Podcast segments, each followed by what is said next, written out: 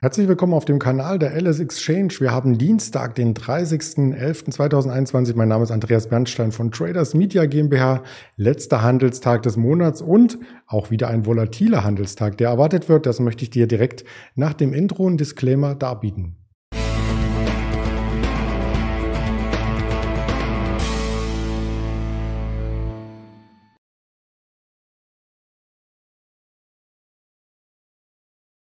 Gestern gab es eine kleine Gegenbewegung im DAX. Womöglich wäre sie auch größer ausgefallen, wenn die Marktbreite gestimmt hätte. Aber es waren wieder nur einzelne Aktien, die den Markt oben hielten und das Niveau wurde auch relativ schnell wieder abverkauft. Das möchte ich dir hier zeigen in der Präsentation. DAX also doch kein Reversal, Fragezeichen. Wir blicken aber auf einen Gewinner vom Vortag, die RWE-Aktie und wir analysieren Twitter. Da gab es nämlich Nachrichten, die den Kurs bewegten in beide Richtungen. Also das gibt's auch selten und ja, selten gibt's nicht die Interviews, die gibt's nämlich täglich und da habe ich heute zu Gast den Daniel Saurens gegen Mittag. Freue ich mich schon sehr drauf. Wir steigen direkt in die Morgenanalyse in der Vorbörse ein mit dem Blick auf den gestrigen Handelstag. Ich sagte es bereits, wir starteten relativ stark über dem Hoch vom ja, letzten Kurs vom Freitag, auch über dem Xetra hoch. Wir sind mit einem Gap gestartet von 200 Punkten. Also das sah alles sehr, sehr gut aus, was die ersten Kurse anging. Das plätscherte so ein wenig dahin. Der Boden wurde verloren. Wir haben am Ende sogar das Gap, die Kurslücke zu Freitag im Xetra-Markt geschlossen, konnten dann noch ein kleines Plus zeigen am Handelsende. Aber im Grunde genommen täuscht diese plus 186 darüber hinweg, dass der Markt weiter in der Konsolidierung steckt. Denn das ist natürlich der Bezug auf den freitags nachbörslichen Schlusskurs. Und da standen wir deutlich tiefer. Da standen wir fast an der 15.000.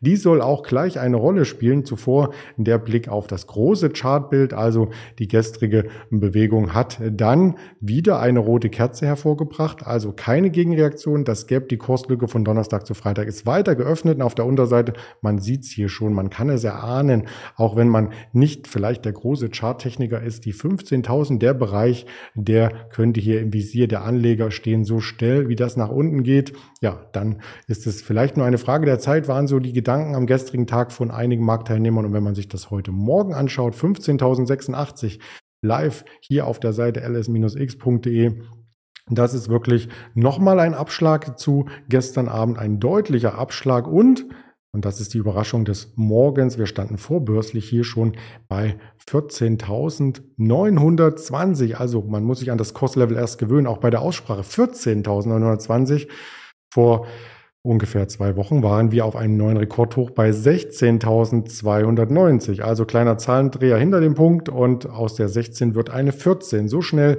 äh, kann es gehen und das Sentiment hat auch so schnell gedreht.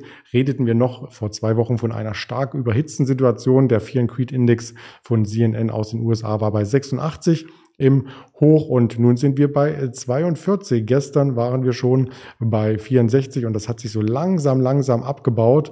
Ja, und äh, zwischenzeitlich sogar bei 33. Also die Ampel ist jetzt im deutlich negativen Bereich, wenngleich in den USA die Wall Street positiv geschlossen hat. Der Nasdaq war im Plus, da waren Schnäppchenjäger unterwegs haben auch ein paar Schwergewichte mit nach oben gezogen, wie zum Beispiel eine Tesla, die gestern rund fünf Prozent zulegen konnte. Auch die Impfstoffhersteller, wir hatten gestern Morgen darüber berichtet, eine BioNTech, eine Moderna oder auch aus äh, Europa Meldungen zu Valneva und so weiter, die hatten alle dafür gesorgt, dass diese Branche sehr, sehr stark war. Und noch eine andere Branche war stark, auf die möchte ich abzielen. Und das waren die Energiedienstleister, also RWE. Die E.ON hatten wir auch in der letzten Woche schon porträtiert, was es da gibt. Aber bei E.ON war nochmal richtig Bewegung ähm, quasi im Spiel und auch eine Meldung dazu. Die RWE will sogenannte schwimmende Windparks vor der Küste Südkoreas bauen.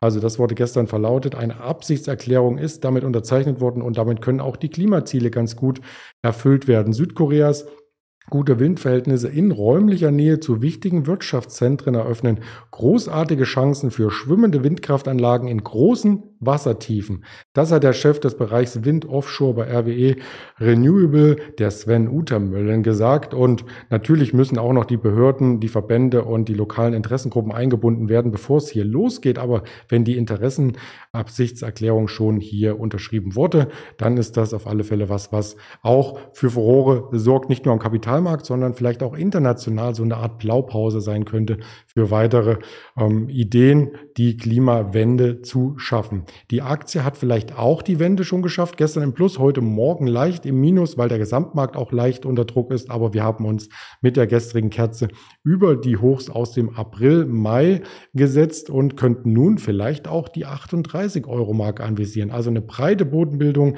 die wir hier gesehen haben über die Sommermonate. Jetzt kann RWE wieder nach vorne schauen. Die Analysten tun das schon länger, weil die Analysten sich schon Gedanken gemacht haben, im Vorfeld ähm, der Zahlen. Also das ist jetzt nichts Neues, dass die Analysten RWE auf der Kaufliste haben, aber der Kurs ist eben nicht hinterhergelaufen. Man sieht hier ganz, ganz gut, dass vor allem in den Sommermonaten, als RWE in der Konsolidierung steckte, die Analysten sagen, ja, die Produktpipeline stimmt, die Entschuldung geht voran, ähm, wir haben weitere Ideen nach vorne. Der, das Unternehmen ist soweit gesund, um auch hier in der Zukunft fit zu sein und seinen Aktionären eine Dividende zur Verfügung zu stellen. Deswegen die Kursziele wurden peu à peu, à peu schon nach oben angesetzt und jetzt Jetzt folgt erst der Kurs. Also auch das eine äh, spannende Story aus dem deutschen Aktienbereich. Wir schauen aber auch nach Amerika. Da gab es auch eine spannende Story und zwar um Jack Dorsey. Jack Dorsey ist ja der Twitter-Chef, der amtierende war er, ist jetzt nicht mehr der Twitter-Chef vom Kurznachrichtendienst und er will zurücktreten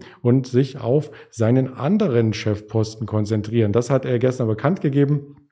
Berichte von, vom US-Sender CNBC und der Nachrichtenagentur Reuters wurden damit quasi hier äh, bestätigt und der bisherige Technikchef Parag Agrawal, ich hoffe, ich habe es richtig ausgesprochen, gesprochen, der soll dann quasi nachrücken und Dorsey und der Aufsichtsrat haben die Nachfolge bereits geregelt, heißt es aus Unternehmenskreisen. Es gab ja immer wieder seit Jack Dorsey seit 2006 ähm, Twitter gegründet hat, dann eben ähm, entsprechende Mutmaßungen, ob das gut gehen kann. Denn parallel ist er auch bei Square der Chef. Und Square als Zahlungsdienstleister will ja so in Richtung PayPal-Konkurrenz aufstreben. Und da braucht es volle Konzentration. Und gleichzeitig zwei große Unternehmen zu lenken, das ist, glaube ich, meines Erachtens schwer möglich und das hat er sich jetzt vielleicht auch eingestanden. Wie hat die Aktie darauf reagiert? Auch das schauen wir uns an. Erst einmal mit einem Freudensprung, weil dann auch der Fokus im Unternehmen von einem CEO alleine für das Unternehmen zur Verfügung steht. Und der Technikchef, das ist ja jemand, der kennt sich aus. Also das ist jemand, der nicht erst eingearbeitet werden muss, sondern der weiß, wo die Features verankert sind und was man an Features noch andocken kann bei äh, Twitter. Deswegen die erste Reaktion war sehr, sehr positiv, aber im Handelsverlauf, so ähnlich wie der DAX, wurde das Ganze wieder abgebaut und die Aktie ist sogar ins Minus gelaufen und nachbörslich war sie dann bei minus 2,74 Prozent. Also das ging, ja, man muss salopp sagen, nach hinten los, wenn man sich die Aktie anschaut. Und im größeren Zeitraum ist dann auch eine große rote Kerze zu sehen. Also von dieser Eröffnung um die 52, 53 US-Dollar ging es äh, rasant nach unten über 15 Prozent, wenn man das mal in Prozent die Kerze angibt. Und jetzt ist es spannend technisch, ob wir an der 45 direkt einen Boden sehen oder ob diese Umkehrkerze so eine äh, Durchdringungskraft hat, dass wir direkt direkt durchgereicht werden bis in den 40er Bereich. Da ist dann die nächste Unterstützungszone zu finden.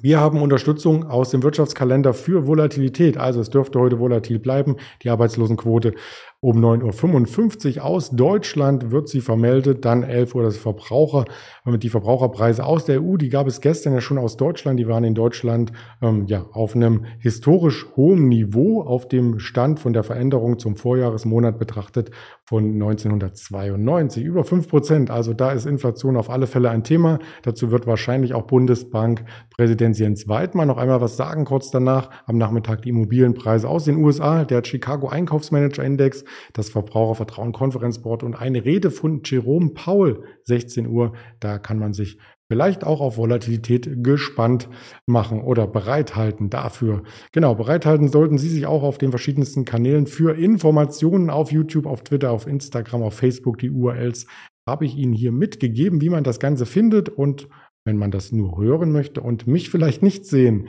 dann gerne auf Spotify, dieser Apple Podcast und Amazon Music. Das war quasi der Weckruf für den heutigen Handelstag, die Vorbörse.